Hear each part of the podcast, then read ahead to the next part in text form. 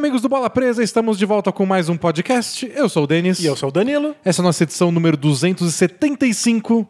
Já estamos nos aprofundando, indo para os playoffs. Ontem, quarta-feira, a primeira rodada nos deu adeus. Finalmente terminou a primeira Dos rodada. 16 times, oito já foram embora. E o último a se classificar foi o seu amado, idolatrado e sofrido Houston Rockets. Minha Nossa Senhora, haja ataque cardíaco. Foi um jogo extremamente difícil, mas graças à classificação do Rockets, teremos um clássico, bola Clássico presa bola nos presa. playoffs. Tensão. Teremos um Rockets e Lakers. Briga, amizade encerrada. Não é o caso. Não, mas vai ser divertido.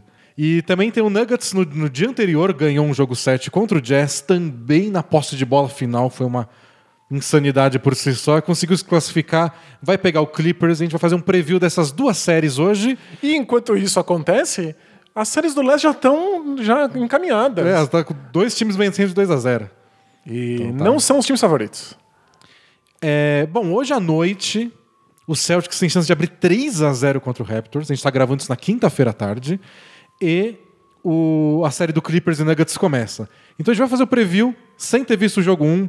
Você que escuta o podcast às sextas-feiras vai ouvir já tendo assistido.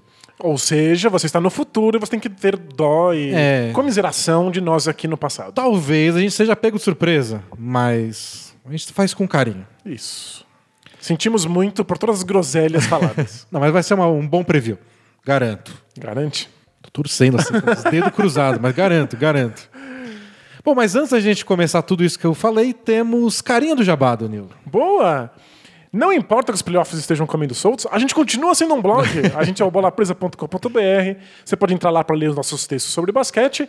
E se você quiser acesso a mais conteúdo do que tem lá, você pode assinar o Bola Presa e aproveitar o fato de que até o mês que vem você tem 30 dias gratuitos de acesso a todo o nosso conteúdo exclusivo. É só você clicar no linkzinho que está aqui no seu, no seu podcast. Ou se você está assistindo a gente no YouTube, também tem um linkzinho. No blog também, no bolapresa.com.br, lá na barra de cima tem um assine, você clica lá, vai ser direcionado rapidinho pro Sparkle.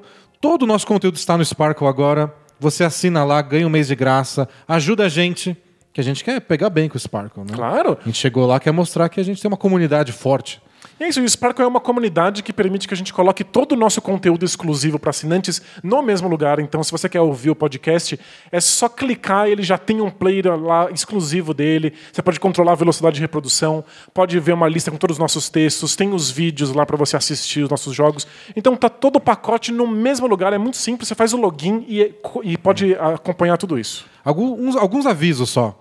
Quando você clicar para assinar, você escolhe lá período grátis. Já está selecionado, mas não precisa mudar para o plano que você quiser, porque tem a opção lá. Período grátis, 20 reais. Não, clica período grátis, coloca seus dados lá, e aí você assina e tem esses 30 dias grátis. E para tirar dúvidas rápidas, se você assina já o Bola Presa pelo Apoia-se, você vai ter que fazer essa migração. Então aproveita agora, já que tem mês grátis. Isso, vai nessa, porque nada muda para você. Você vai continuar tendo o mesmo conteúdo, mas você aproveita um mês gratuito. Se você assina pelo PicPay, você não precisa, você pode mudar, mas você não precisa, porque no futuro próximo vai ter uma migração, você vai poder usar a sua conta do PicPay para entrar no Sparkle. Mas então, não, se não quiser mexer, não precisa mexer, deixa seu PicPay lá, você vai acessar o conteúdo exclusivo do jeito que você já acessava antes. É, mas se você quer aproveitar como é que é o Sparkle, quer ter tudo no mesmo lugar e quer aproveitar o mês grátis, faça a migração também. É isso aí. Então, essas são opções. E se você é, ainda não assina, você também pode ir no PicPay, do mesmo jeito que você ia antes, ou ir no Sparkle agora. Um dá mês de graça, o outro não. Então, é. estamos tentando ajudar vocês. Aproveite, dá uma olhada no conteúdo, são mais de 200 textos, mais de 70 podcasts, vários vídeos, clube do livro, é muita coisa bacana se você gosta de basquete. Semana que vem deve sair podcast especial Both Things Play Hard, que é só respondendo perguntas assinantes. Na outra semana vai ter Clube do Livro. Isso, a gente já Tá disponibilizou, tudo bombando. tem um capítulo traduzido de um, de um livro para quem está no nosso clube do livro acompanhar, e a gente vai fazer uma discussão sobre esse capítulo, então assine para ter acesso a isso. É o livro The Victory Machine, do Ethan Strauss, que é sobre a construção da dinastia do Golden State Warriors. Bacana. Vamos lá falar de basquete? Bora!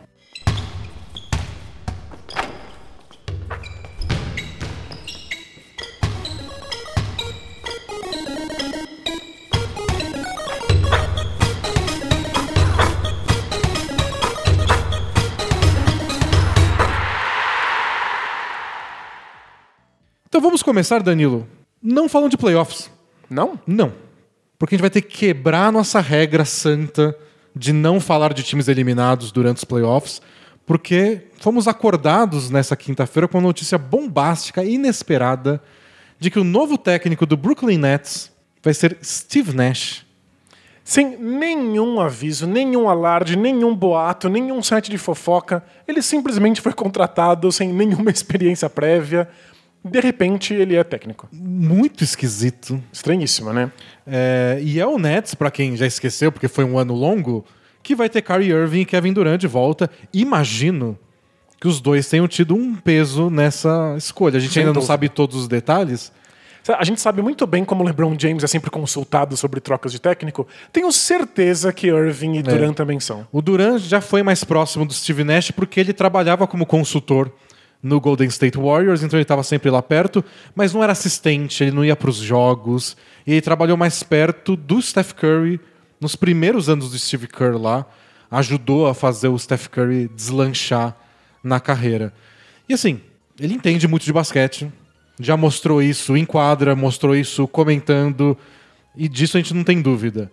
Mas não é tão comum alguém pular para a posição de técnico, ainda mais num time com ambições como o Nets, sem ter tido, sei lá, um ano de assistente. Pois é, existem tantos cargos de assistentes técnicos diferentes, tem tantas funções que ficam abaixo do treinador principal, que o mais comum é que quem almeja um dia ser treinador vá pegando esses cargos, vá passando por várias funções para ter uma visão geral do cargo antes de ser coroado. Mesmo o Steve Kerr, que pulou direto para técnico, é, ele já tinha trabalhado como general manager.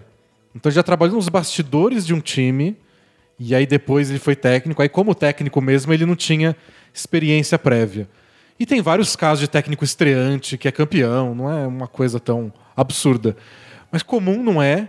E o Steve Nash fica mais surpreso, causa mais surpresa na gente, porque ele não é desses jogadores que sempre foram cotados para ser técnico, que já fez entrevista, Ele nunca teve já, nessa conversa. que né? já ficou namorando vaga e depois pulou fora. A não ser que eu esteja muito enganado e tenha perdido ao longo dos anos alguma entrevista, alguma coisa, eu não lembro dele falar que ele queria ser técnico. É muito estranho. E caiu essa proposta no colo dele? Ele não, ele não procurou? Ele não foi ativamente atrás? Alguém ofereceu É, então, ele? acho que nos próximos dias a gente vai ter mais informações sobre isso. Vai ser. Já é uma grande história, aconteça o que acontecer, porque é um, é um grande nome da história da NBA, é, treinando um time com dois All-Stars gigantescos. E vamos ver no que dá. É, a minha tristeza é que o Jack Vaughn tinha saído muito bem como técnico interino do A Nets. gente falou aqui que ele era um dos vencedores da bolha. É, eu fiquei apaixonado por como esse Nets jogou, mesmo tomando surra em todas as- as partidas. Eles jogaram muito melhor do que eles deveriam. É para um time que era um catadão. E agora ele vai ser assistente técnico do Nash. Então, pelo menos ele continua no time, ele ainda vai ter voz. Talvez o Nash seja só a imagem do técnico e o Von ainda tenha muitas responsabilidades. É possível. Isso varia muito de técnico para técnico, não tem regra. O quanto você delega para outros assistentes. Tem técnico que fala, tipo, a parte defensiva é com você. É. E é isso. Inclusive, no nosso clube do livro, o texto sobre a formação do Warriors fala um pouco disso, de como o Steve Kerr é um desses técnicos que ouve todos os assistentes e que distribui muitas funções, ao invés de tentar centralizar as coisas nele. Que o Warriors não tinha gostado que o Mark Jackson era o contrário. É. E o Mark Jackson tava sem. Ele só queria contratar gente que era amigo dele. Que ele era super desconfiado dos assistentes É, técnicos. E né? que o Steve Kerr, né? Eu quero contratar os melhores. E se o cara é o melhor, eu vou ouvir o que ele fala. É. E dava crédito em público para todo mundo. E eu acho que o Steve Kerr acabou criando uma- um padrão desejável na NBA. Vários times querem técnicos jovens, com visões mais modernas de basquete, o que às vezes implica você ter menos experiência. E que se dá bem com os jogadores. E que está mais aberto a ter assistentes técnicos especialistas. É. Então eu acho que o, o Nash vem nessa linha do Steve Kerr mesmo. Tô muito curioso para ver como o Nets vai jogar, como vai ser a personalidade do Steve Nash como treinador, o quanto ele vai centralizar, o quanto não vai, o quanto ele vai tentar dar uma marca, um estilo de jogo que ele acredite, ou o quanto ele vai deixar na mão de Kyrie Irving e de Kevin Durant. Como ele vai ficar de terninho. Mas eu queria que essa regra mudasse. Você tá sentindo alguma falta dos técnicos de terno na bolha? Nem percebo. Bota a camisetinha lá do time, tá tudo bem. Boa. E um crachá. pra gente saber que ele é o técnico. Até o Quinn Snyder, técnico do Jazz, que tava de sapato sem meia, tá melhor do que do que o Aquele terninho. externo, que, que agonia. Faz calor, gente. Não precisa de terno. Eu fugi, eu queria ser técnico, mas fugi dessa, desse mundo porque eu não quero usar terno. Foi só por isso que você Só recusou, por né? isso que eu não sou técnico de basquete. Bom, vamos falar de playoff, porque a gente já fugiu muito dessa regra. Não gosto de quebrar essa regra. O Nets não merece ser comentado a essa altura do campeonato. Não, é, o Nash merece porque foi muitas vezes pros playoffs. É, só isso. Então, um abraço pro Steve Nash. Pro conjunto da obra. Preview do Oeste, Danilo. Vamos tirar isso da frente. Clássico bola presa. Lakers e Rockets. A gente já falou bastante do Lakers semana passada. Conseguiu sua reviravolta contra o Blazers e acabou dominando a maioria dos jogos. O Rockets, por outro lado, ficou por isso aqui de abrir 3 a 0 e não você- conseguiu. Você avisou que o Thunder não era um desses times que você deixa né, Mata ficar, se- ficar logo. se acostumando com uma série. É. E aí teve que ir para sete jogos e a gente comentou esse nosso resumo da rodada. Para quem não sabe, tem resumo todo dia no YouTube. É, Não foi uma vitória convincente no jogo 7. A sensação é de que o Rockets sobreviveu, de que várias coisas não deram certo, mas foi o bastante. O quanto isso passa confiança ou não passa confiança para um jogo, para uma série contra o Lakers. É, o Rockets tinha um plano de jogo e fez alguns poucos ajustes contra o Thunder. E no jogo 7, como você mesmo costuma dizer, é a hora de você não mudar planos de jogo, de você executar melhor. E o que a gente viu no Rockets foi eles acreditando no estilo, eles acreditando no plano, no número, nas estatísticas, nas planilhas de Excel. E, o, e o Dort, Dort ouviu e falou: beleza, vou executar bem também todos os arremessos que eu não acertei nos outros jogos. Pois é, e o Thunder fez os seus ajustes. Acho que o Thunder teve que mudar muito mais o seu ataque do que o Rockets. Foi um- o Rockets conseguiu pelo menos impor essas concessões para o adversário. Mas o Thunder percebeu que só conseguiria realmente ter um ataque eficiente se o Dort, que estava sendo deixado completamente livre, acertasse seus arremessos. Era o único jeito de punir a defesa do Rockets, que ficou muito confortável em deixar o Dort livre. E aí o Dort me acerta seis bolas de três pontos Faz no jogo 30 7 pontos num jogo 7. faz o dobro de pontos do que o Harden no meio da partida. Foi bastante desesperador, mas como torcedor do Rockets, você acaba se acostumando com a visão de mundo do time. E o Rockets enxerga o basquete dessa maneira. O Dort está acertando todos os arremessos dele? Que pena. A gente planejou para que ele tivesse esse espaço e a gente acredita que eventualmente isso vai valer a pena, que isso vai compensar. Até no grande jogada da partida, que foi o toco do Harden no arremesso do Dort, faltando 4 segundos, é, o James Harden estava marcando Steven Adams para ele não receber a bola embaixo da cesta. E só quando o Dort está para receber a bola que ele sai correndo, um pique que raramente a gente vê o Harden dar na defesa, para conseguir dar o toco sem fazer falta e salvar a partida. É, e parabéns pro Dort. O Dort se mostrou um jogador muito melhor do que a gente imaginava. Porém, não é o jogador que você quer dando um arremesso decisivo no final de jogo 7. Então faz parte do plano do Rockets. Mesmo que o Dort esteja arremessando muito bem, na posse de bola final, a defesa do Rockets foi impecável e fez com que o Dort desse esse arremesso. E aí é o Dort. Ele não arremessou tão rápido quanto poderia, ele não teve o sangue frio de dar um corte pra cesta. Ele podia ter dado um drible pro lado a lá Marcus Smart, podia ter tentado cavar falta, Tem uma coisa a que. lá toda a série Hit Bucks. Pois é, é, foi uma coisa muito sutil. Mas não sei se você reparou que o Dort, depois de sofrer o toco, ele tenta arremessar a bola. E é meio constrangedor. É- é- parece que é um jogador que não está acostumado a tomar um toco nessas circunstâncias. Então ele tentou arremessar, a bola saiu da ponta dos dedos dele e foi meio para cima, foi uma coisa meio torta. Jogadores mais calejados não arremessam a bola assim. Eles continuam segurando a bola quando sofrem o toco, porque aí você dá a chance do, do árbitro marcar uma falta. É um jeito de você mostrar mais contato, não soltar a bola nesse momento. Ele, foi ele não esperava tomar aquele Ele não toco. esperava. Ele não Eu esperava. também não esperava que o Harden fosse dar aquele toco. Pois é, ele não esperava ter a chance de dar esse arremesso, ele não esperava ter que dar um arremesso tão decisivo, ele não esperava tomar o toco. Então, no fim da partida, a escolha do Rockets acabou compensando, mesmo que tenha sido muito assustador ao longo do É, jogo. nossa. O que me deixa, assim, esquecendo que eu sou torcedor do Lakers, me deixa otimista com o Rockets nessa série. É, a defesa foi bem ao longo de todos os jogos. Tiveram dificuldades, claro, em alguns momentos para parar o Chris Paul, para parar o Schroeder. Mas até aí são caras difíceis de marcar, Sem rápidos, dúvida, é. Mas achei que foi um time sólido defensivamente. E foi um time espetacular defensivamente contra os jogadores altos do Thunder. O Steve Adams foi anulado na série. No jogo 7 foi até constrangedor. Eu achei que o Rockets foi disciplinado, o que É importante caso o plano seja bom, né? Seguir um plano ruim não adianta nada. Mas foram disciplinados seguindo o plano de jogo na defesa, não foram punidos nos rebotes de ataque. Achei que foi um time bem legal e achei que no ataque o Westbrook, desde que voltou, e o Harden tiveram alguns momentos tipo: calma lá, vocês não podem se dar o luxo de, de terem esses momentos ruins, não. Às vezes, sei lá, o Austin Rivers ou o Eric Gordon salvam a pele.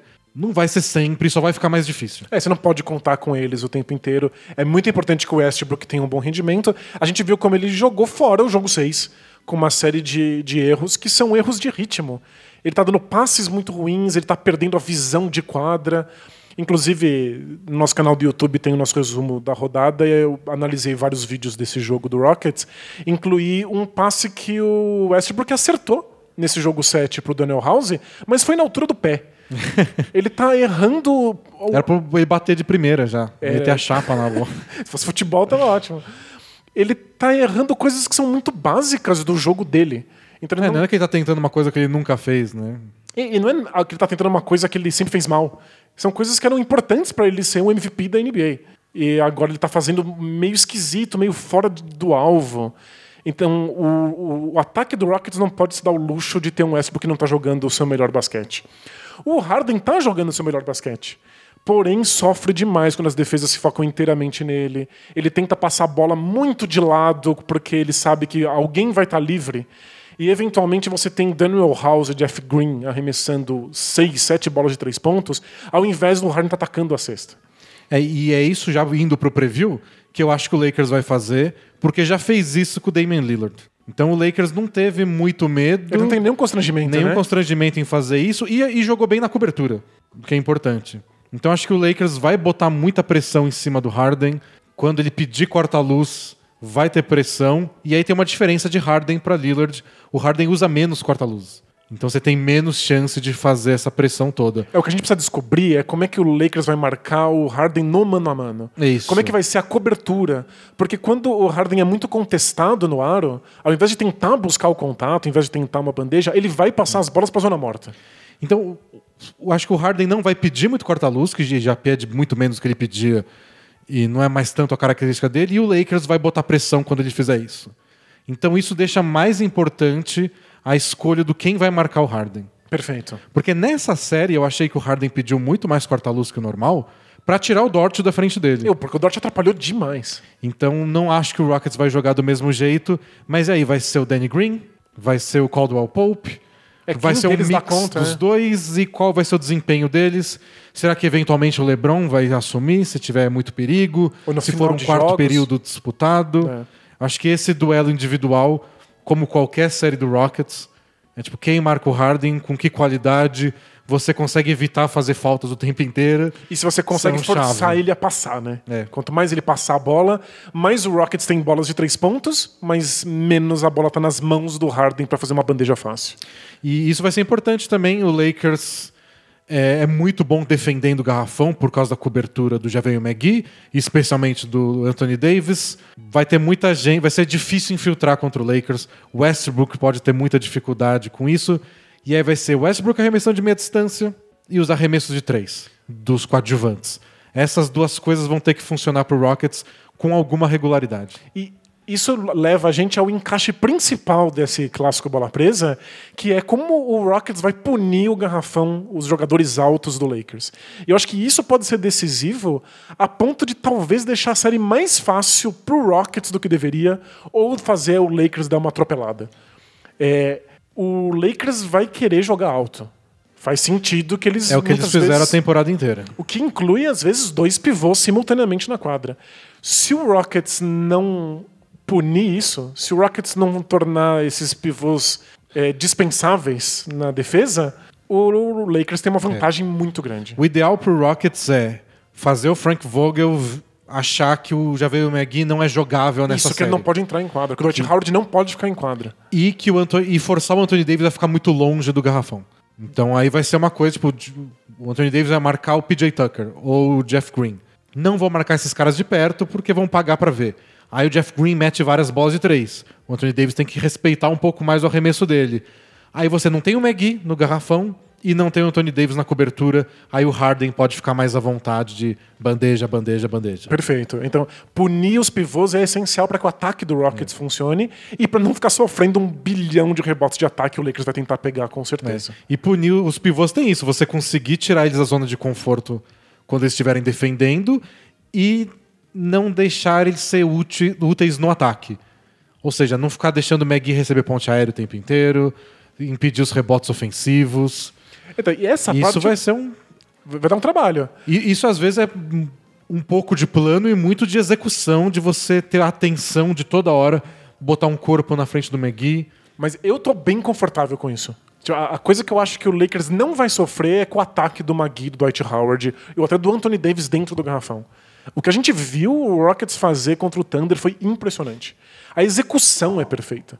Tem sempre alguém marcando pela frente, tem sempre alguém desviando a bola antes dela chegar na ponte aérea. Eu sei que o Thunder não é um time que tenta muitas pontes aéreas pro Steve Adams, mas o Steve Adams É. ficou imprestável, assim, ficou obsoleto. Mas Steven Adams não tem a capacidade atlética de McGee, Howard e especialmente do Anthony Davis.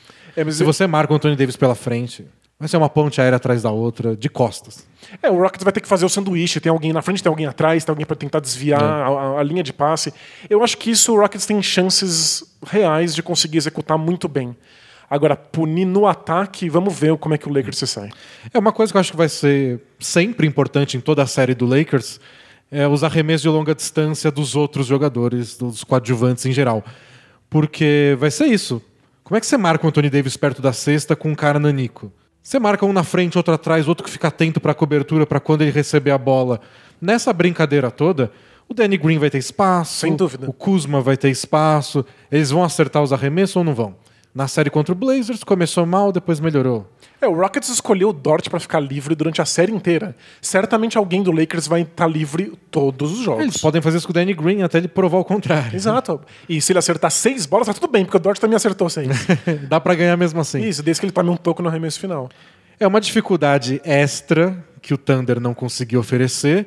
É aquele rapaz chamado LeBron James. Essa é uma dificuldade que só o Lakers pode oferecer aos seus adversários. Então essa, o, o LeBron pode agredir a defesa do Rockets de uma maneira que os outros o Thunder não conseguiu, que é com uma infiltração atrás da outra e é virando de costas e atacando também com o tamanho dele.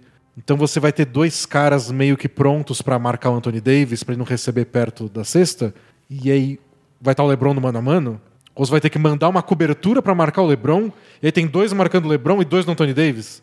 E o resto do time inteiro do Lakers livre. É, no jogo na temporada regular que o Rockets estreou seu super small ball sem pivô no elenco, depois da troca do, do Capela, a defesa em cima do LeBron foi muito boa. Porque eles conseguiram essa ideia de ter vários jogadores baixos que correm para dentro do garrafão.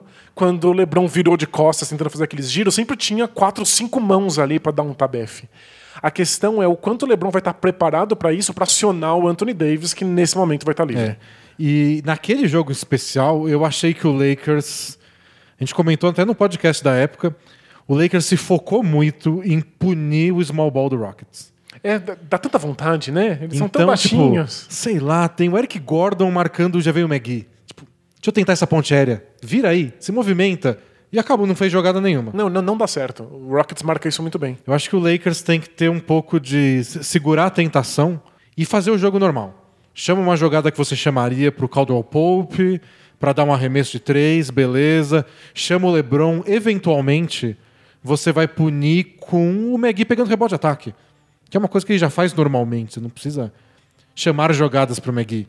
Eu- Eu acho que tem que segurar um pouco a tentação, porque senão você coloca o LeBron em situação onde ele não devia estar. Você aciona o- os pivôs mais do que deveriam. É, O Rockets te convida a um extremo.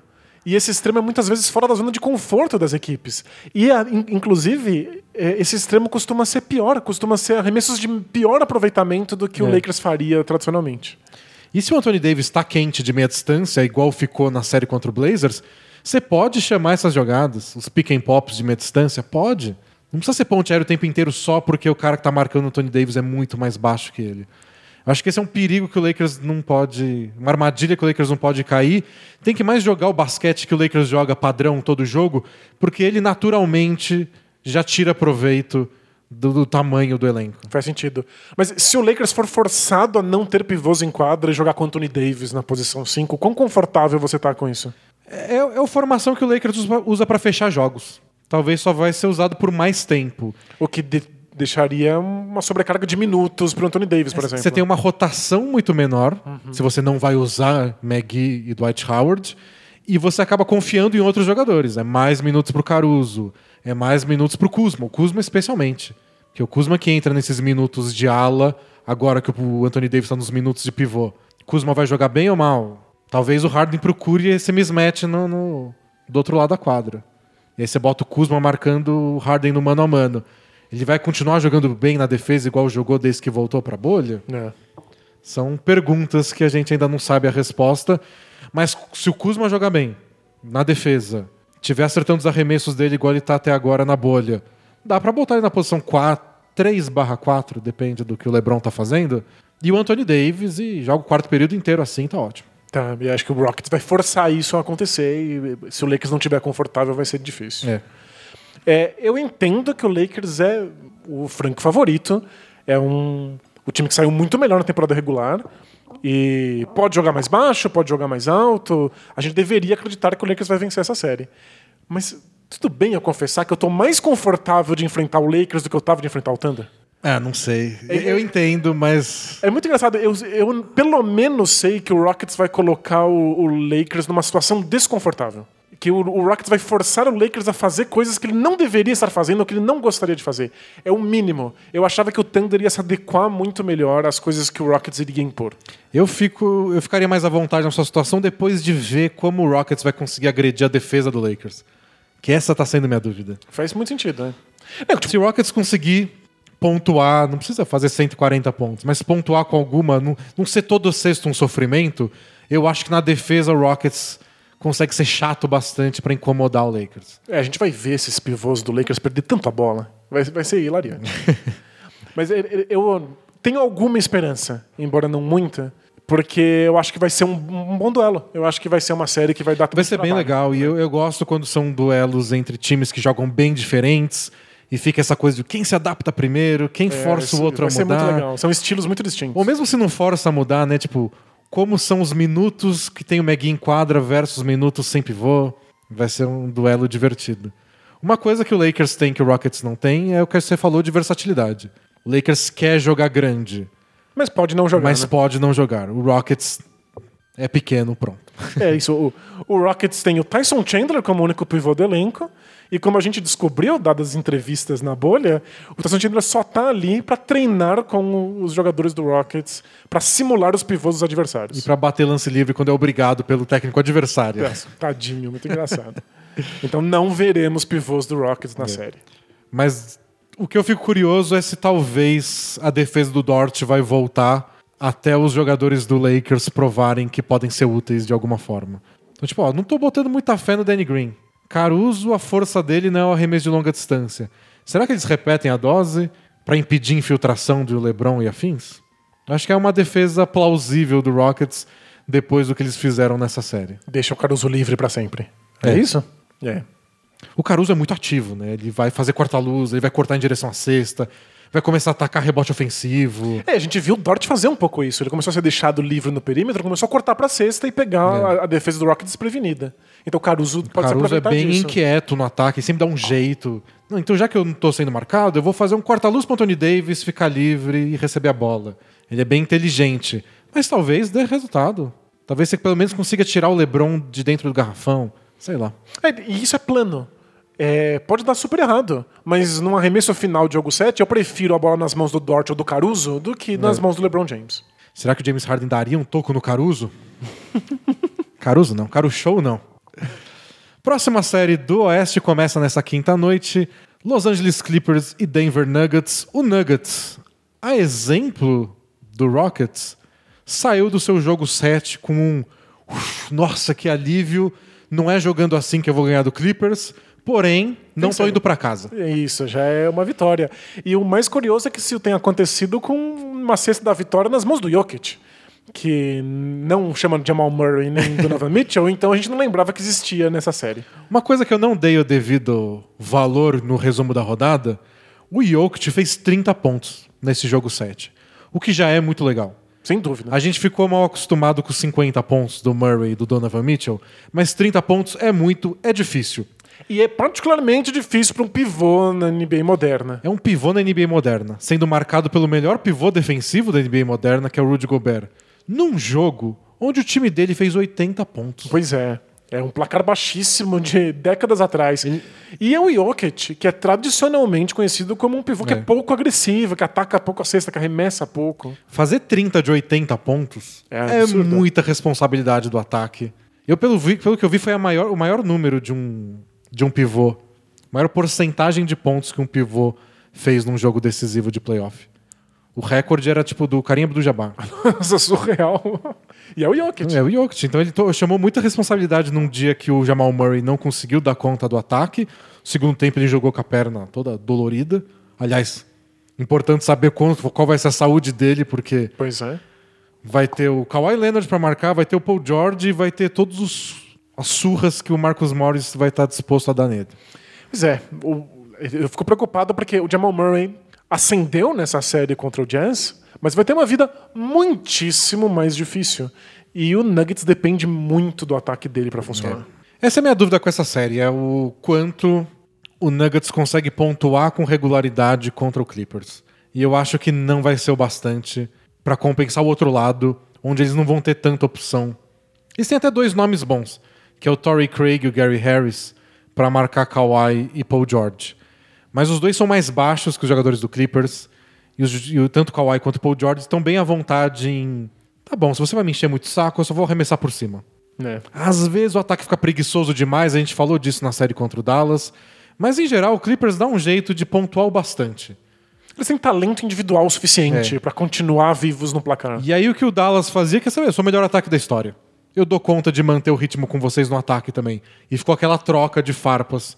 O Nuggets. é, É, vai ser não sei se eles sobrevivem aos quartos que eles têm de vez em quando, de que não sai ponto de jeito nenhum. É, e a gente viu uma defesa do Clippers que também foi meio preguiçosa no sentido de insistir muito na defesa individual, mas eventualmente eles ficaram desesperados com o Doncic e começaram a fazer dobras, começaram a fazer traps, que é dobrar a marcação empurrando o jogador com a bola na direção da linha lateral. Então a gente viu um Clippers que tentou variar um pouco a defesa. Se eles fazem isso contra o, contra o Jamal, Jamal Murray, Murray, é. acabou. É, eles podem garantir uma defesa individual muito forte em cima do Jamal Murray, mas também dá pra dobrar de vez em quando se ele estiver pegando fogo mesmo assim. E aí você obriga o Nuggets a girar mais a bola e vai ter que cair arremesso de gente que não tá acertando tanto arremesso. Exatamente. O que eu acho que será fundamental pro Nuggets ficar vivo na série vai ser o jogo do Jokic. Porque aí o Clippers vai ter mais questões, mais dúvidas Bom. pra- de quem colocar pra marcar. Eles tiveram um problema com o Harrell marcando o Boban. Pois é, o Boban acabou se tornando uma das gratas surpresas do Mavs. O- eu, eu achei que o Boban não ia conseguir jogar contra o Montrezl Harrell. É, o Boban tem tanta dificuldade de entrar em quadra porque ele é batido na- na- na- defensivamente por qualquer um, e não foi o caso. E até no ataque, às vezes tem dificuldade de receber a bola porque ele é muito lento. Conseguiram.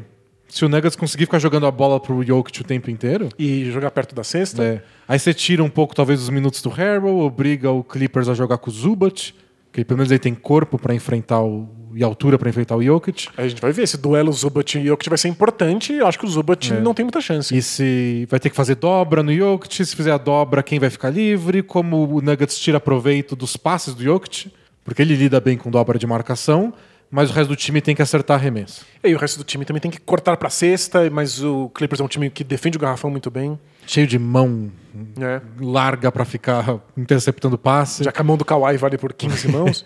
Você acha que é é possível que o Marcus Morris marque o Jokic de vez em quando? O Jokic acho que não.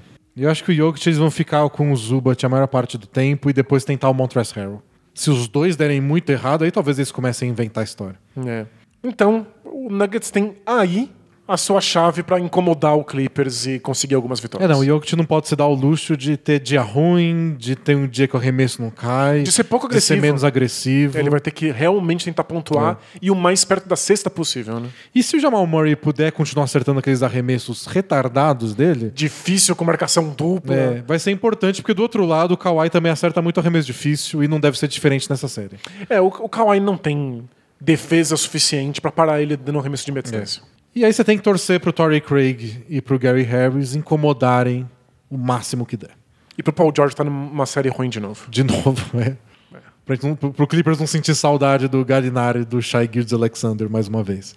Acho que o Clippers é bem mais favorito do que o, do que o Lakers nesse momento, né? Ah, acho que sim. E eu até comentei, acho que no resumo, eu, eu sentia mais insegurança com o Clippers na série contra o Dallas, porque eu achava que o Doncic e o ataque do Dallas podiam faz 150, toma 148, ganhamos o jogo.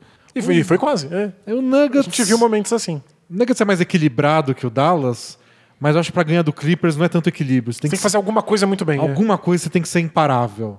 O ataque do Nuggets não é imparável. A defesa. A defesa melhorou muito ao longo da série contra o Jazz. Ajustes muito bem feitos. Mas também, não sei se o Clippers está perdendo o sono de como vamos marcar pontos.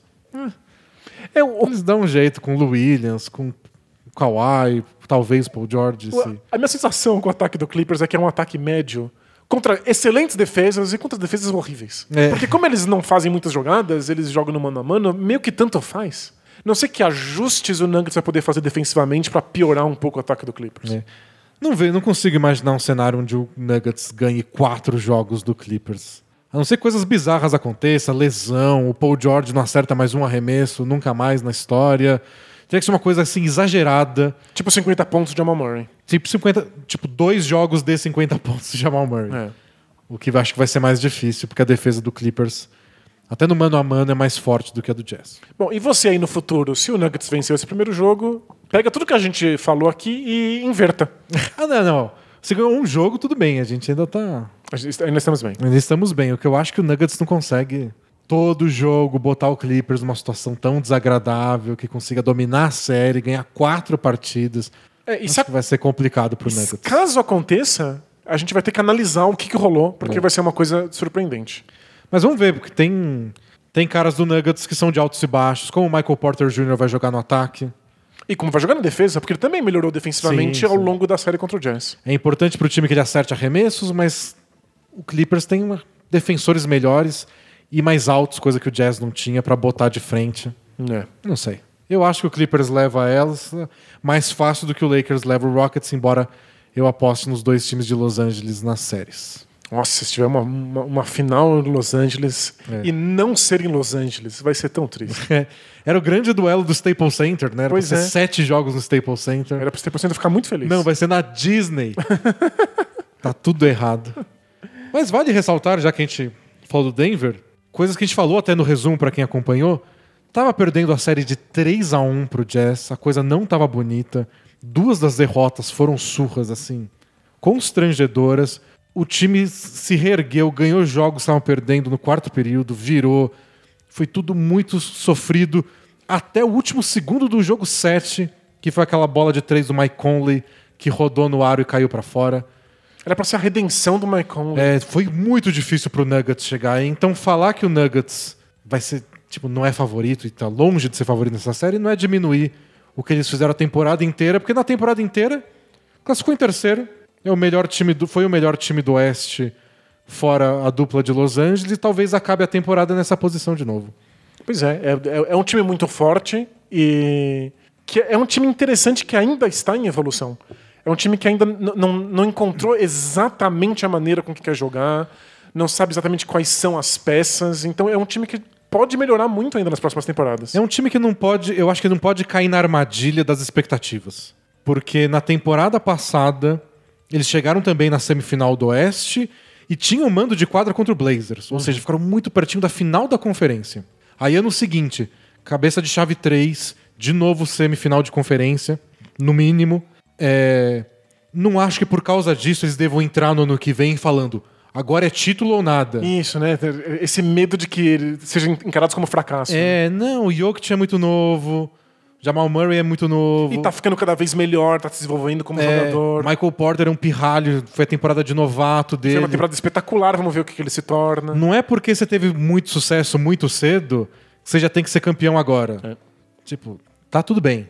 Você tá no caminho certo, não precisa renovar o meu CEP, porque tá sendo cada vez menos usado.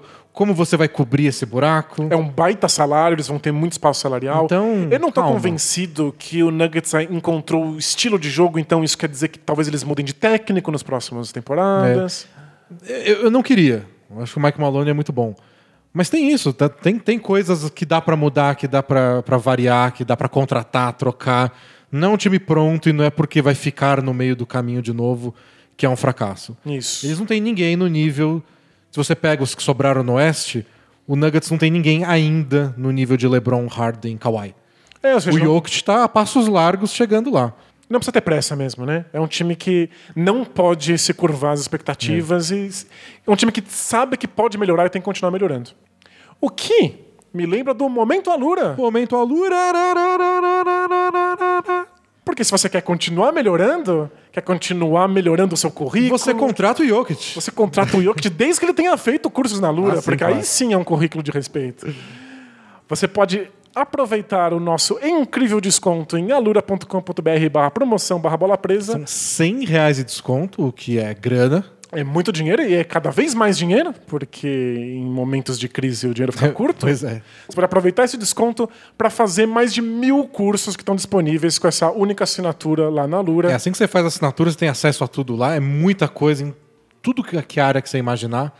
Dá uma olhada, tem muita coisa pra fazer. E melhorando aos poucos, sem pressa, igual o Nuggets. É isso. Existe uma expectativa de que você seja CEO, mas um curso de cada vez. Você vai ter mil É. cursos e, Ignora- eventualmente, você vai ser o melhor do planeta. Ignora o fato de que seu primo já fez todos os cursos da Lura. Você não precisa alcançar ele. Faz aos poucos. Ignora que o seu primo fez o curso de digitação. Faz um curso de programação, porque isso sim é sucesso. Datilografia. São mais de mil cursos que a Alura garante a qualidade, porque eles produzem os seus cursos. A Alura é uma instituição de ensino, não é só uma coletânea, uma miscelânea de cursos aleatórios.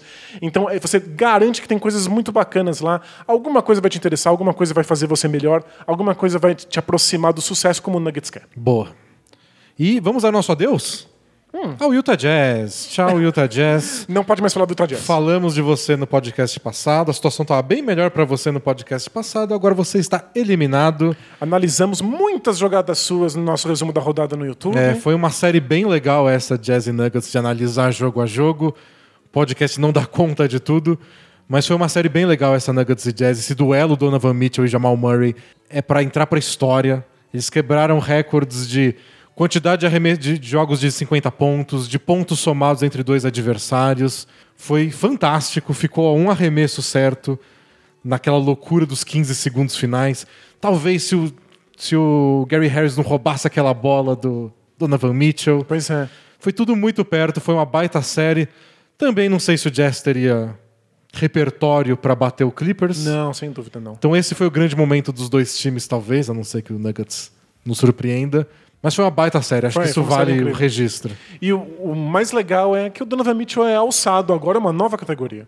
Porque a gente já sabia que ele era espetacular, a gente já sabia que ele conseguia dominar jogos de playoffs, mas ele teve aqueles momentos em que as defesas mudavam para marcar, e ele É. tinha várias dobras, e que ele a- precisava abrir mão da bola. E o Jazz ficava pensando, quem é o armador que vai tirar a bola das mãos do Donovan Mitchell? Agora a gente sabe que não precisa. Não deveriam tirar a bola da mão do Donovan Mitchell. Ele tá nesse nível Harden, LeBron, Doncic, de que a bola deveria estar sempre com ele, os outros deveriam estar apoiando e É, arremessando. ele ele cria para os outros tão bem quanto ele está criando para ele mesmo, o que é uma evolução recente dele. Exato. E acho que é uma coisa que deve ser praticada ao longo dos próximos anos, não achar um armador. É legal você ter o Conley no time, porque o Conley era armador, por exemplo, quando ele sentava no banco. É importante isso. E porque supostamente ele é um bom arremessador. É. Ah, Ele até foi na, na bolha, desde que o filho nasceu. É. Mas acho que é uma coisa que para ser continuar a ser praticada, porque a gente falou de Harden, Doncic, LeBron, é é o mesmo nível, mas não é o mesmo nível, sabe? Sim. Ele consegue fazer isso ao longo de um jogo, mas no nível que esses caras fazem, incluindo o Doncic, que é um pirralho, é bem complicado e você tem que fazer sempre. E os adversários sempre vão arranjar um jeito novo de deixar mais Você difícil. vai ter que encontrar sempre novos ângulos de passe, É. novas maneiras de pontuar.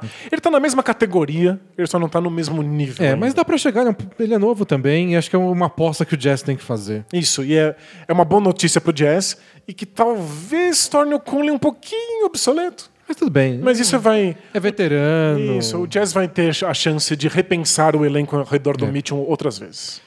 Vamos pro leste, porque lá o Milwaukee Bucks, cabeça de chave número um, melhor campanha de toda a temporada, que tava nadando abraçadas pra talvez chegar a 70 vitórias, eles tiveram estavam com aproveitamento condizente a 70 vitórias numa Se temporada. tivessem jogos suficientes. É, tá perdendo. 2 a 0 pro, meu- pro Miami Heat.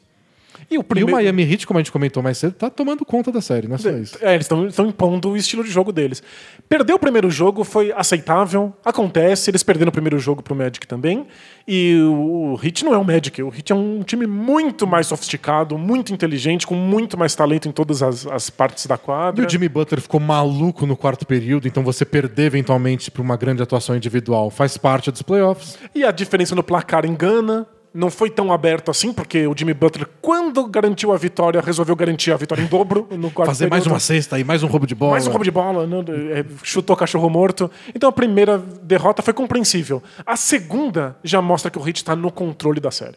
Aí o Bucks deveria começar a puxar os cabelos e se, se desesperar. No jogo 2, que é quando você espera que o time que perdeu a primeira partida vai responder com tudo, o Heat ficou na liderança 90% do tempo. É. O Bucks assumiu a liderança um pouquinho no primeiro quarto, aí quando tava, sei lá, 14 a 13, o Heat passou na frente, foi perder a liderança no quarto período, enquanto o Corver mantou uma bola de 3, e aí durou 10 segundos. Essa vantagem de um ponto do Bucks, porque aí o Heat fez 13 pontos seguidos e tomou a frente de novo.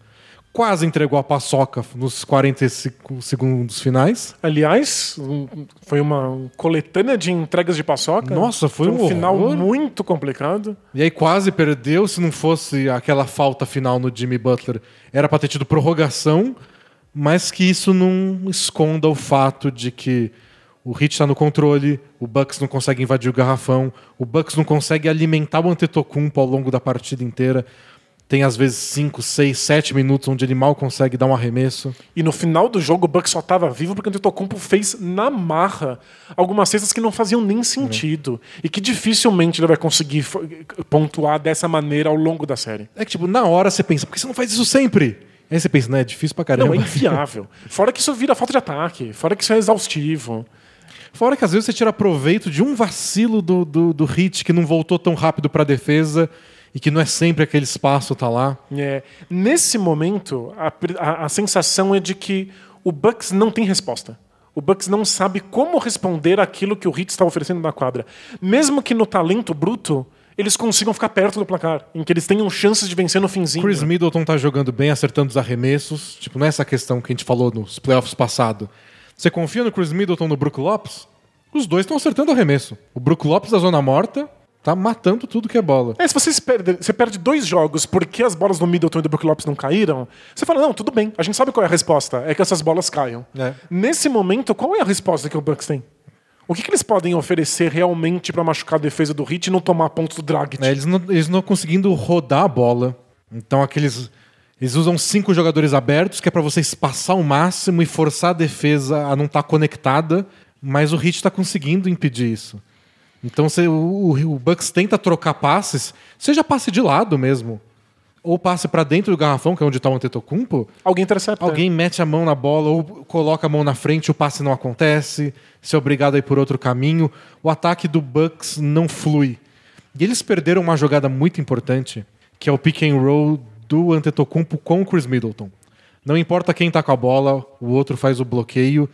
E você coloca a defesa numa situação esquisita do o Antetokounmpo se recebe a bola é uma enterrada, então você não pode tirar a mão dele, mas o Chris Middleton arremessa de qualquer lugar da quadra, então você também não pode se afastar muito. O Heat está conseguindo ler quando a jogada vai acontecer e eles trocam a marcação Instantaneamente. numa velocidade que você fala, nossa, eles trocaram a marcação e o cara não ficou livre por um segundo para receber o passe. Não tem espaço pro É. Middleton arremessar saindo do corta-luz. né? E aí é o Crowder marcando o Antetokounmpo, aí o Crowder marca o Chris Middleton também. Não, não- não é uma grande perda. É, essa é a, a grande revolução dos marcadores que todos têm a mesma altura.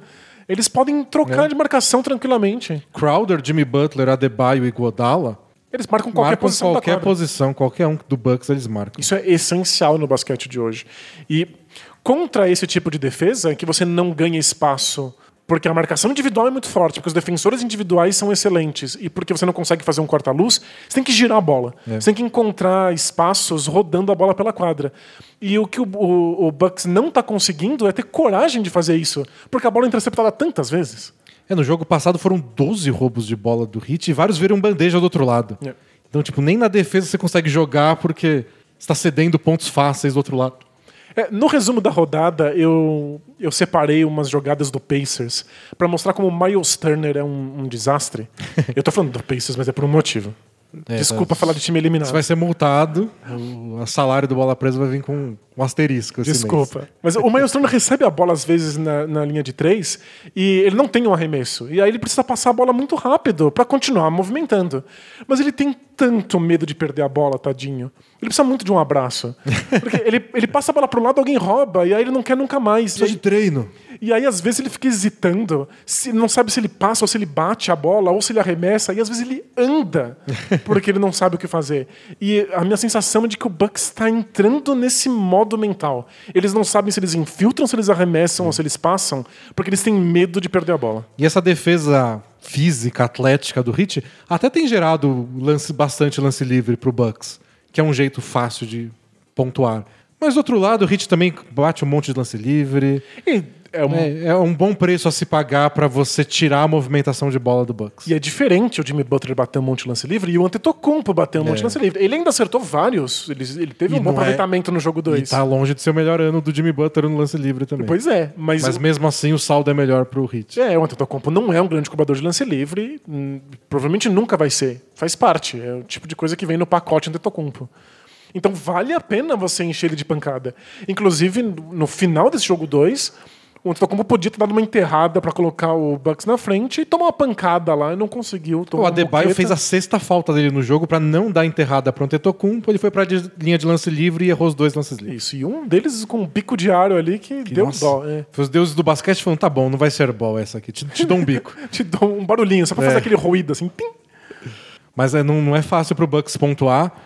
E não tem, não sei se tem muita solução. É, é um Porque você vai pensar, usa alguém do banco? Eles já estão usando gente demais do banco. A crítica toda da, da imprensa nos Estados Unidos é Eles que corta essa rotação. Eles têm uma rotação gigante e os principais jogadores têm poucos É. minutos por conta disso. E o Hit tá usando também muita gente do banco. Mas os jogadores do Hit estão entrando e jogando bem. O banco do, do Bucks entra e você fala: bota o Antetokounmpo de volta. O do Hit não, entra o Tyler Hero, entra o Derrick Jones Jr., que não tinha jogado o jogo 1, jogou o 2.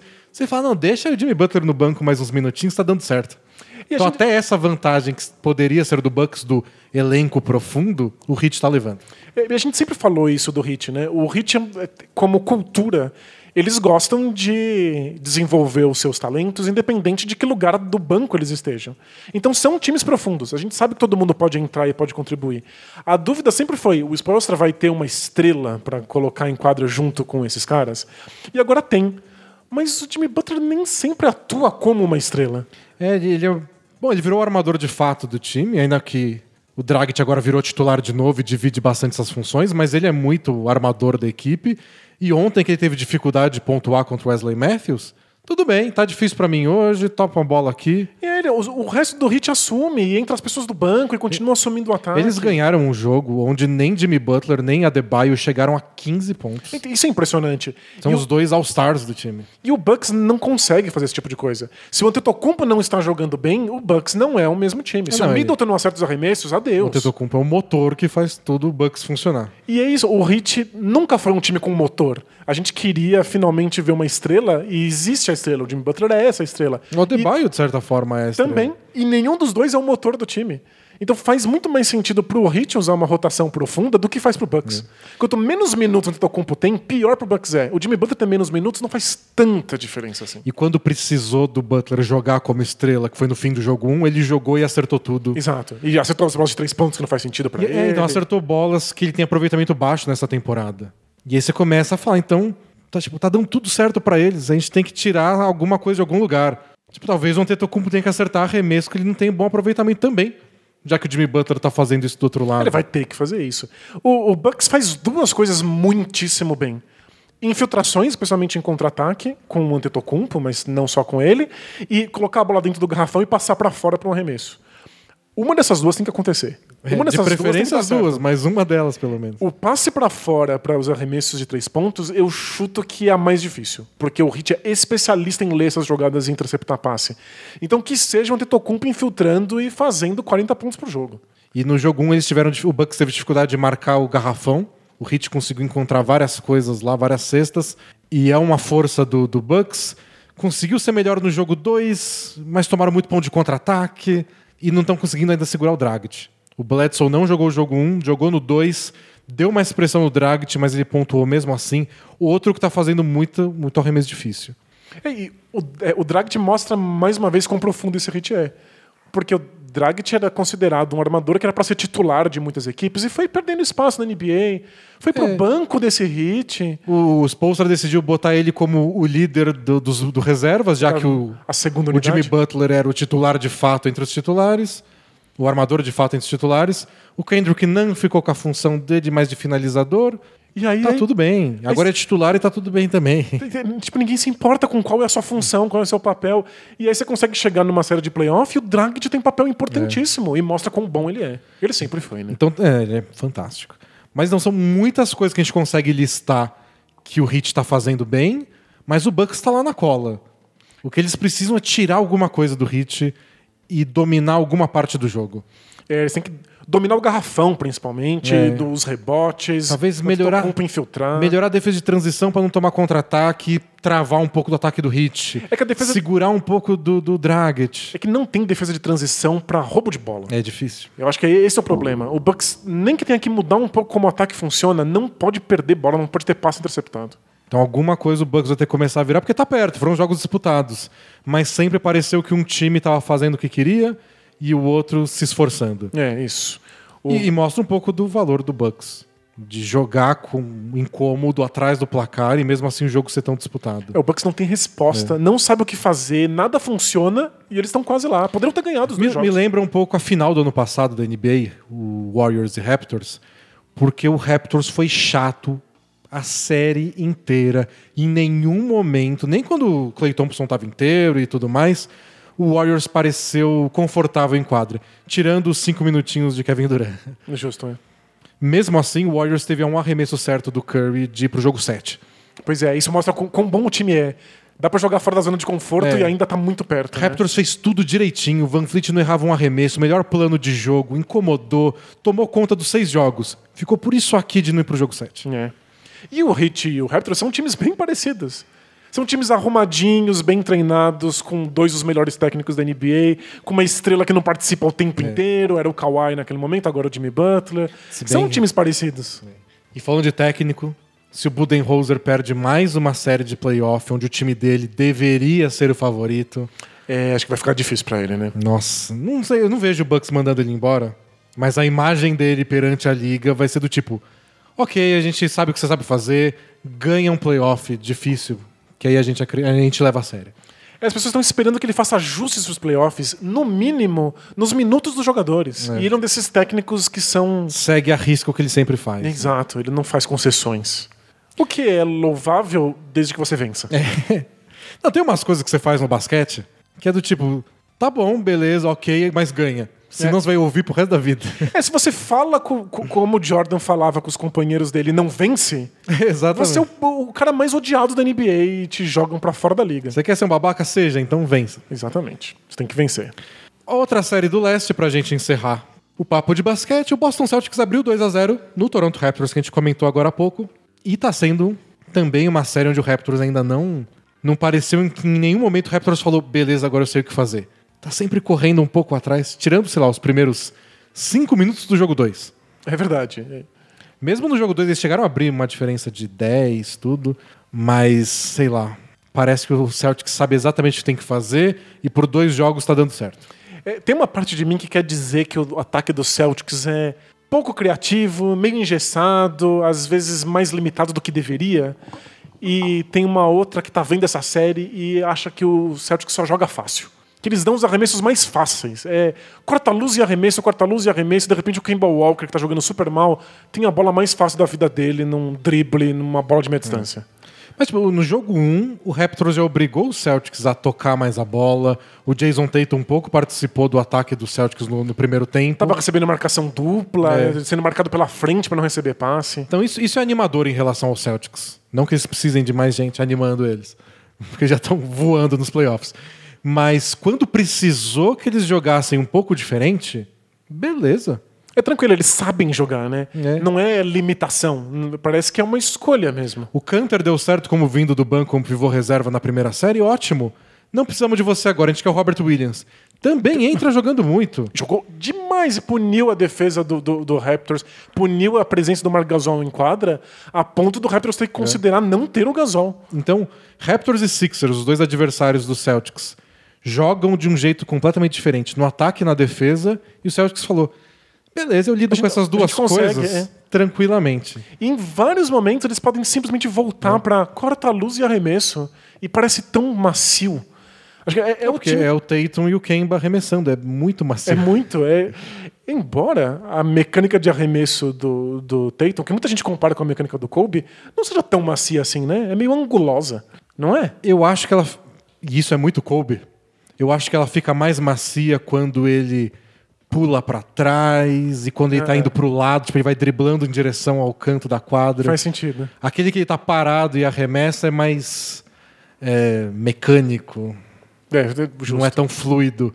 Quando ele tá em movimento, ele dá um drible por trás, não sei o que, em movimento, parece que sai mais bonito. Boa. Mas assim, de julgamento Não, tô- estético. estamos falando aqui sobre a estética do arremesso do Tatum. Acertar ele acerta de qualquer jeito. Mas eh, me parece até aqui o, o ataque mais macio da- do- desses playoffs. É o time que tá jogando mais fácil, que tem menos encrenca pra conseguir encontrar os pontos. Eles tiveram o quê? Cinco minutos de muita dificuldade. Eles, um pouco. Eles tiveram cinco minutos no começo do jogo 2, que o Raptor saiu desesperado. E aquele momento no terceiro período do jogo 2, onde o time não estava conseguindo pontuar. O Raptors começou a fazer cesta de contra-ataque, Que é muito importante pro que é muito importante para eles e eles estavam tendo sucesso até então parando. E eles são os líderes de contra-ataque da NBA. E aí teve aquela bandeja do Van Vliet junto com a falta no Siakam, que foi uma, uma jogada de três pontos. E o Raptors abriu 10 de vantagem. Foi tipo um períodozinho curto onde o Raptors deu certo. É. Aí o Marcus Smart fez cinco bolas de três. com muita facilidade. Não foram jogadas super desenhadas pra isso. Era é o Celtics rodando a bola e o Marcos Smart dá um passo pro lado e arremessa. e a cobertura chegou. O Raptors é esse time que a gente já comentou muito, que não para de correr na defesa. E marca aqui, faz a cobertura lá, e deixa livre do outro lado da quadra, dá um pique pro outro lado da quadra. Eles são um time contesta o arremesso. Eles querem fazer tudo. Eles estão povoando o garrafão pra É. im- im- impedir as infiltrações, mas eles também alcançam o perímetro. Tipo, você acha que é um cobertor curto. Eles falam, não, não, a gente dá um jeito. A gente estica, taca o cobertor de um lado pro outro. É, mas, mas justamente porque o Celtics está jogando tão fácil, muitas vezes o defensor do Raptors vem assim naquela loucura, como um trem descarrilhado. Aí ele, boa. tentando impedir o arremesso, e aí é só dar um passo pro lado e passa o defensor, assim, totalmente descontrolado, e aí tem um arremesso livre. Várias das bolas de três pontos do Marcus Smart foram assim. Porque não tem hesitação, não tem essa coisa do Bucks de será que eu passo pro lado? Não, você sabe que o arremesso é seu naquele momento. Não tem tanto giro de bola assim. E aí o defensor acaba na- afoito caindo num drible. É. Bom, acho que o Raptors precisa ter mais sucesso na defesa. Tem mais contra-ataque. Passa por tudo. Defesa individual no Tatum, defesa individual no Kemba Walker.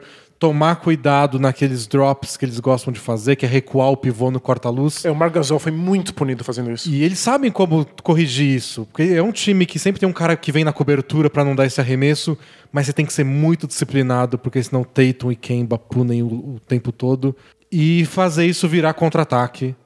E torcer pra Van Vliet e Lowry Acertar os esquentarem um pouco nos arremessos, porque a essa altura dos playoffs, em série que não tem um favorito óbvio, Você tem que acertar bolas você difíceis. tem que né? acertar a bola difícil. É a coisa que eu mais gosto daquela, daquele discurso do Greg Popovich, que eu até uso na vinheta do Both Things Play Hard, que ele fala, não é pra ser fácil. Que aquilo foi numa, numa final de, do Oeste, acho que contra o Thunder. Ele fala, não, não é pra ser fácil, é a final do Oeste. Você fica esperando um arremesso fácil, você não arremessa nunca. O adversário é bom, a gente não vai ter muita chance o tempo inteiro, então vocês vão ter que fazer coisas difíceis pra ganhar desse adversário. Lindo. Simples assim.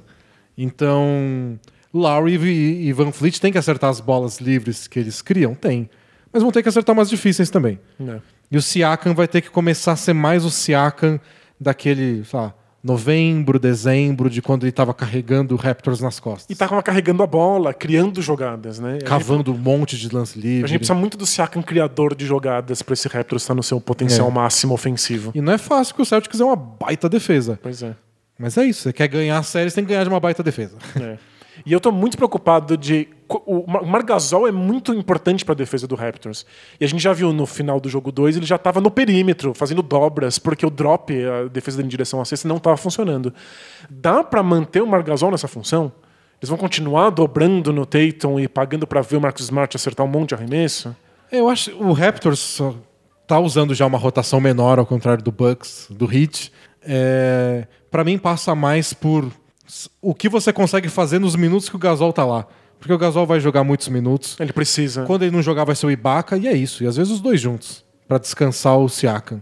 Às vezes é por, é por necessidade. É. Na, no jogo passado, o Nick Nurse tentou um pouco do Chris Boucher, mas E não- também não, não- não foi rolou. muito. Não sei se ele está muito disposto a, a arriscar. Eu acho que o Raptors vai com uma rotação bem pequena. E é isso. Se vira. Você vai ter pelo menos uns 25 minutos em quadra aí, Gasol. É, e aí agora a gente vai ter que ver o que, que o Nurse faz de ajuste defensivo pra usar melhor o Gasol, pra não liberar tanto arremesso pro Marcus Smart. Porque o jogo é nessa quinta noite, então vocês estão ouvindo a versão em áudio, já sabe o que aconteceu. Mas eles não podem perder. Nenhum time na história da NBA virou um 0 a 3 Então, eles não têm muita escolha. Pois é. É o dia de acertar os arremessos difíceis. É o dia de ter uma atuação fora da curva, em todos os lados, pra você pelo menos sobreviver. Perfeito. Tipo, é um dia de 50 pontos o Van Vliet. Nunca vai acontecer de novo. Tudo bem. Eu precisava que acontecesse hoje pra gente não ficar 0-3. E aí, times campeões às vezes precisam de 50 pontos do Van Fleet. É. Bom, é isso. Essas são as séries do leste. Falamos do preview do oeste. Tá pegando fogo os playoffs. Não se esqueça que tem todo dia resumo da rodada no YouTube. A gente analisa todo o jogo. A gente passa 20 minutos falando de todo o jogo. Nem precisava. Então, se você ainda não segue o Bola Presa lá no YouTube, segue o canal, dá like nos vídeos, ajude o senhor algoritmo a gostar de nós. E pra quem diz, por que vocês não botam no podcast também o áudio?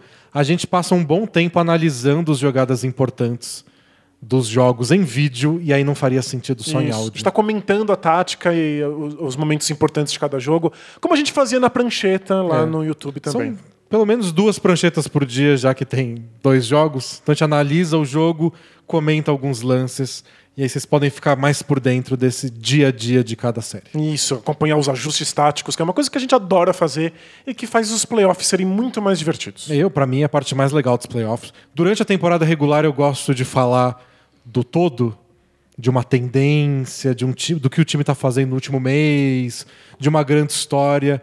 Playoff, pra mim, é microanálise. É tem- Jogo a jogo, quarto a quarto. É que eu entendo que tem muita gente que gosta dos playoffs porque sente que é muito emocionante, porque os jogos são Também. apertados. Mas eu prometo que a- analisar a parte tática, ver como é que os times estão se ajustando, torna tudo mais divertido. Então vem com a gente. E não a gente tira a emoção. Não tira, pelo, contrário. Ent- É uma outra camada. Então vem com a gente que a gente ajuda você a ver essa camada nos nossos resumos da rodada. Both Things Play Hard. Bora? Perguntas e respostas, vamos lá. Se você quiser mandar sua pergunta, bolapresa.com.br.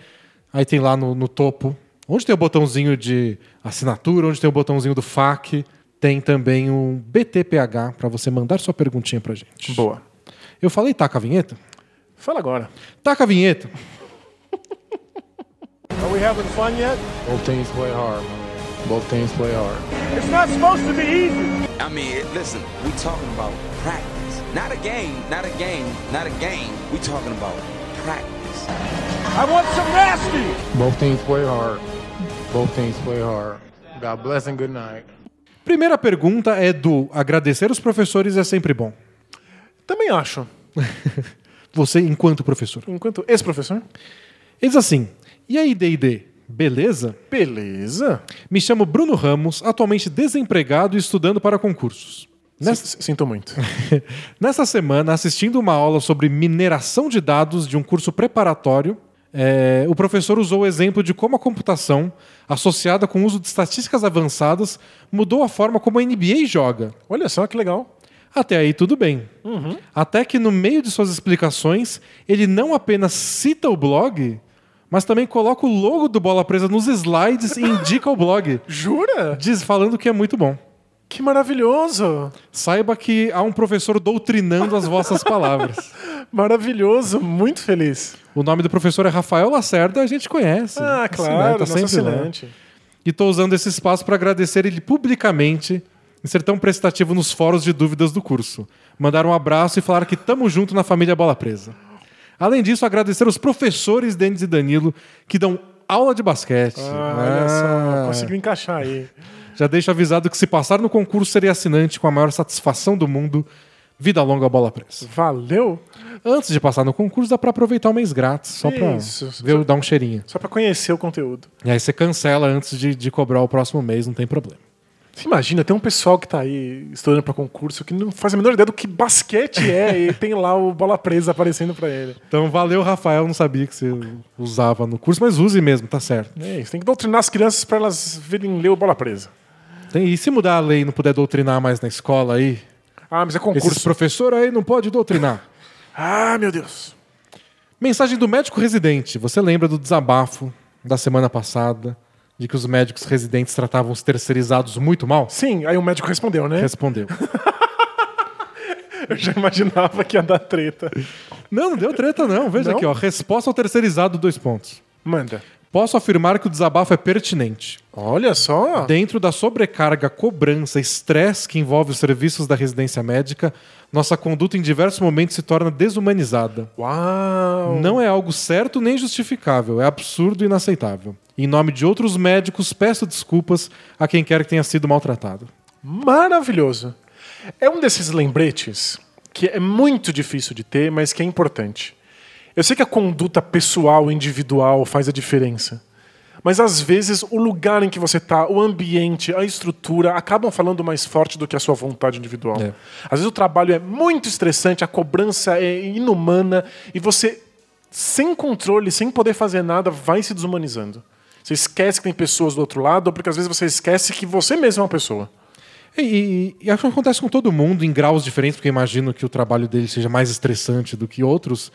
Mas eu lembro, tipo, quando eu trabalhava, pessoas com que eu fui mais grosseiro nunca eram as pessoas que me deixaram putos. Elas nunca são as pessoas que merecem que você seja É, grosseiro. mas são né? as pessoas que às vezes estavam ao meu redor. Claro. E eu era vítima delas também. Então a pessoa tava puta com o chefe dela e ela vai me cobrar por uma coisa e cobra do pior jeito possível. Porque tá frustrada, porque tá estressada, porque o trabalho é desumanizador. É. E aí você tenta não levar pro pessoal, porque você sabe que você também já esteve no lugar dela, mas em alguns momentos não dá. Em alguns É. momentos é tipo, pô, vocês estão me tratando mal. É, no fundo a gente tá preso num fogo cruzado muito louco. Ah, Parece que as coisas nunca acertam os alvos certos, É, né? exatamente. Mas legal a mensagem aí. Muito bacana. E que melhorem as condições de trabalho Por favor. pra todo mundo. Mensagem do iniciante intermediário dono da bola. É iniciante ou é intermediário?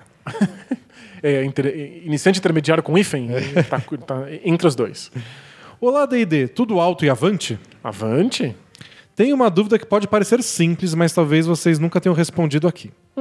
No jogo da última quinta entre Lakers e Blazers, ao voltar o jogo em um dos quartos, LeBron ficou indignado com o fato de que a bola, que deveria ser do Lakers, tinha sido dada ao Blazers pelos árbitros. E eh, virou meme, porque ele reclamou de jeito hilário, It's começou a our gritar. ball! It's our ball! It's our ball. Mas, é, se eu não me engano, interrompendo e corrigindo, É. não foi quando voltou de um dos quartos, foi quando voltou de um pedido de tempo, não foi? Ah, não tenho certeza. Eu acho que foi isso. Não lembro bastante. Mas tudo bem, não é. Tá. Aí diz assim: aí que vem a dúvida.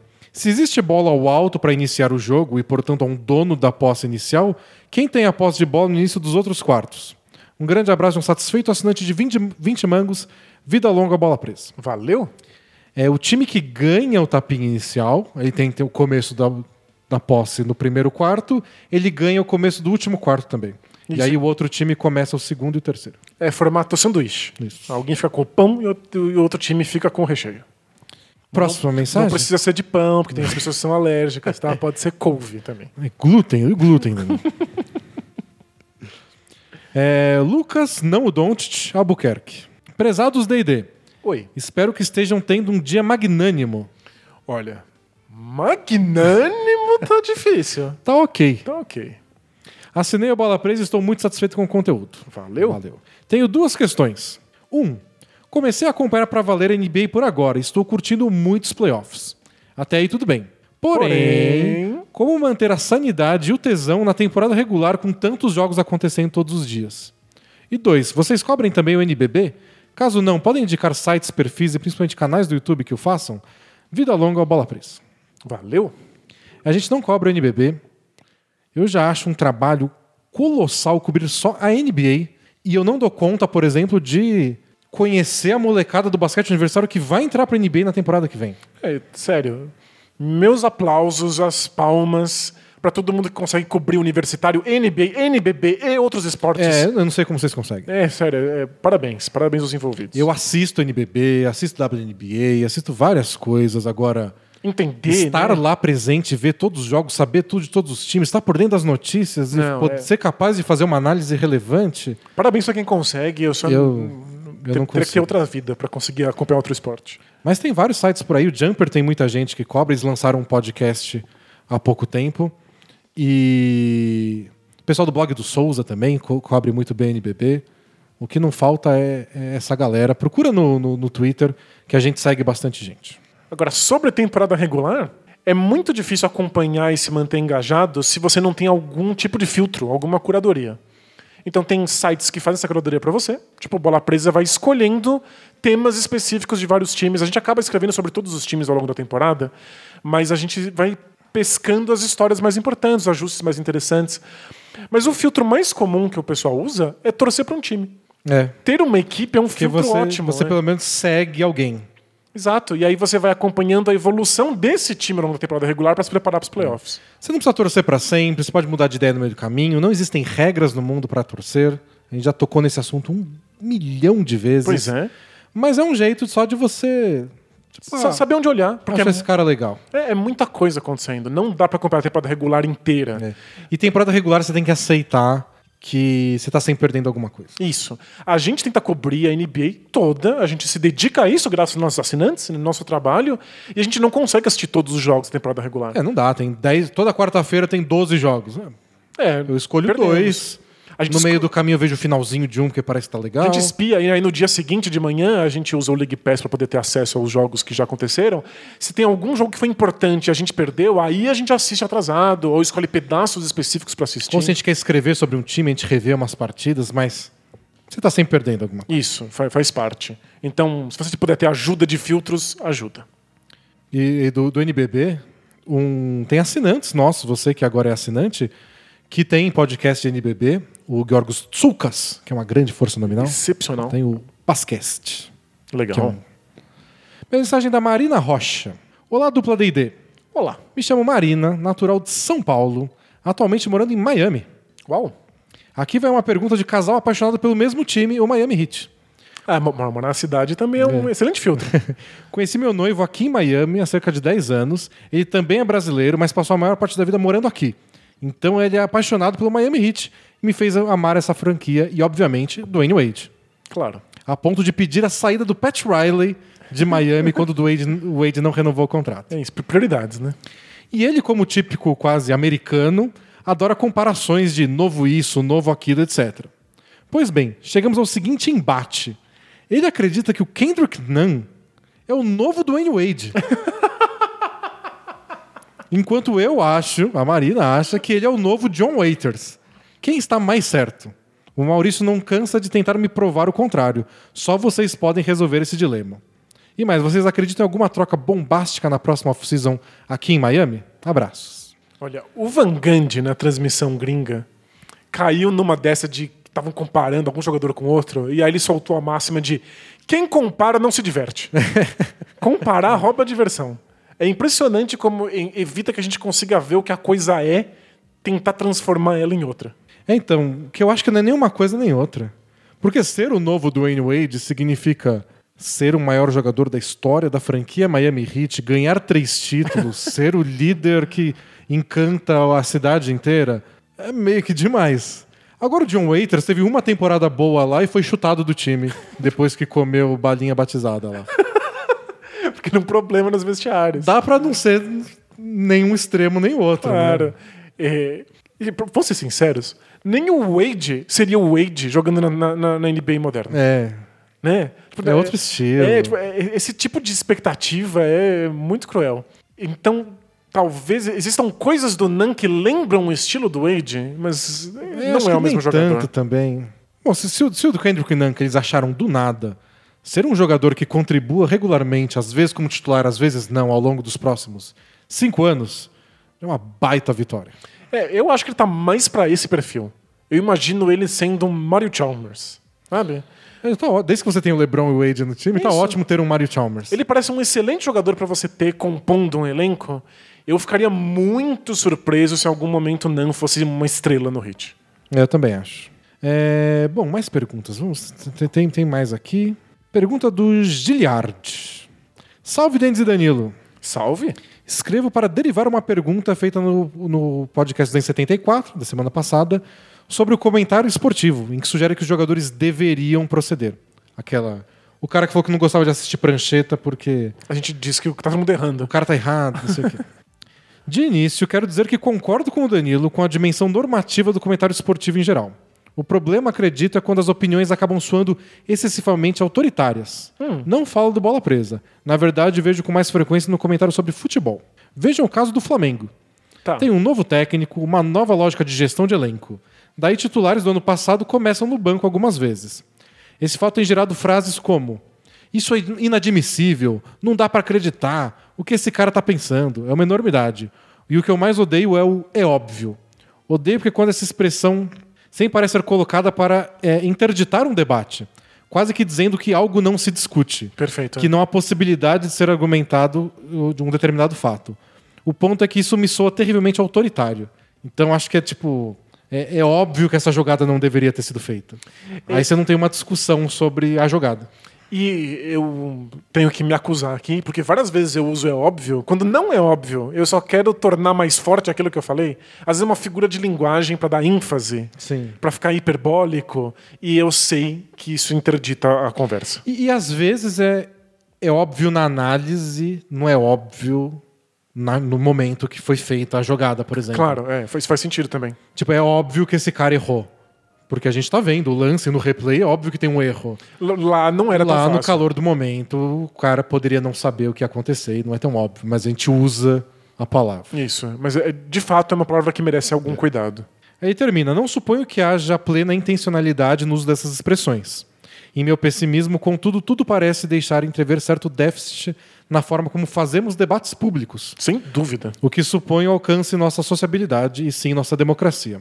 Afinal, debatemos esportes para discutir táticas, debater formações, conhecer mais esquemas de jogo, exaltar a beleza da prática, ou apenas para explicitarmos nossas opiniões. Saudações de Juiz de Fora, Minas Gerais e vida longa bola presa. Valeu? É, Acho que ele tocou numa questão muito importante que é nós debatemos muito mal. A gente não tem uma cultura de debate, nós não somos treinados e formados para o debate. Não tem campeonatinho de debate igual na América? Porque é meio, é meio ridículo, mas faz muito bem. Porque você é obrigado a levar muito a sério os dois pontos de vista, porque você tem que se preparar para aquilo que o teu adversário possa dizer. A gente não tem esse tipo de Não formação. precisa ser uma competição com troféu no final, Não, mas é um exercício legal de fazer. né? Não precisa estar num, num, num momento meio brega de um filme de É. sessão da tarde, mas é, é importante. E o, o curioso é que a gente não é formado para o debate no momento em que a internet se tornou uma grande praça pública. Tudo que se faz no Facebook e no Twitter é debater. E a gente não sabe fazer isso. É, não, a gente só vomita alguma coisa e crava alguma coisa em uma frase muito curta de impacto. É desastroso. E a gente acha que a gente quer participar. A gente sente que a gente tem essa possibilidade. Você entra na NBA, você acabou de, de, de descobrir que a NBA existe, você quer acompanhar o esporte. Você vai para as redes sociais e o que você quer não é fazer perguntas. Até porque as pessoas reagem muito mal com perguntas. Muito. O que você quer é afirmar alguma coisa. E aí o debate vira farofa. E aí alguém vai dizer que você afirmou isso porque você é um idiota. E aí alguém vai vir tentar te defender. É, é- é desastroso. A gente mesmo, em geral, eu acho que nosso público é maravilhoso. A gente. Sério, nós somos muito sortudos com isso. O pessoal nos comentários, em qualquer lugar, no podcast, nos, nos vídeos, etc. O pessoal é muito legal com a gente na maior parte do tempo. No Twitter, o pessoal é legal na maior parte do tempo, porém, Porém- ficam muito agressivos durante os jogos. É quando a- a- a- o clima tá mais quente. Contar assim, né? que, tipo, acabou de acontecer alguma coisa, às vezes uma troca mesmo. Tipo, acabou de acontecer uma troca, ou aconteceu de uma jogada, acabou de terminar um jogo, e a gente faz um comentário sobre aquilo. tem muita resposta grosseira. É verdade. Muita, muita, muita. Daquelas que você bate o olho e fala: não vou responder. Não vale a pena, o cara só veio com três pedras na mão, ele não tá disposto a, a conversar sobre isso, não é porque ele enxergou o lance de outra forma. Ontem, com o negócio da arbitragem, no fim do jogo do Hitbucks, nossa senhora. Pessoal bem agressivo, porque a arbitragem tá maluca, estão querendo roubar. A gente não, não, não conversa muito sobre arbitragem, é, em parte porque a arbitragem não é assunto. A gente gosta de conversar basquete. Mas em parte porque as pessoas não sabem debater sobre É. arbitragem. Elas ficam enlouquecidas. E, e foi até engraçado, porque tem gente que achou que estavam roubando pro Bucks, porque querem que o Yannis vá pra final, porque estão defendendo não sei o quê, não querem que abra 2 a 0 na série. Passou 10 segundos, era uma falta do Antetokounmpo no último arremesso. É porque sempre vai para uma teoria de conspiração, porque você não quer o debate, você não quer eh, acionar o contraditório. Você quer um- um- uma verdade universal que é- ela sempre é meio conspiratória.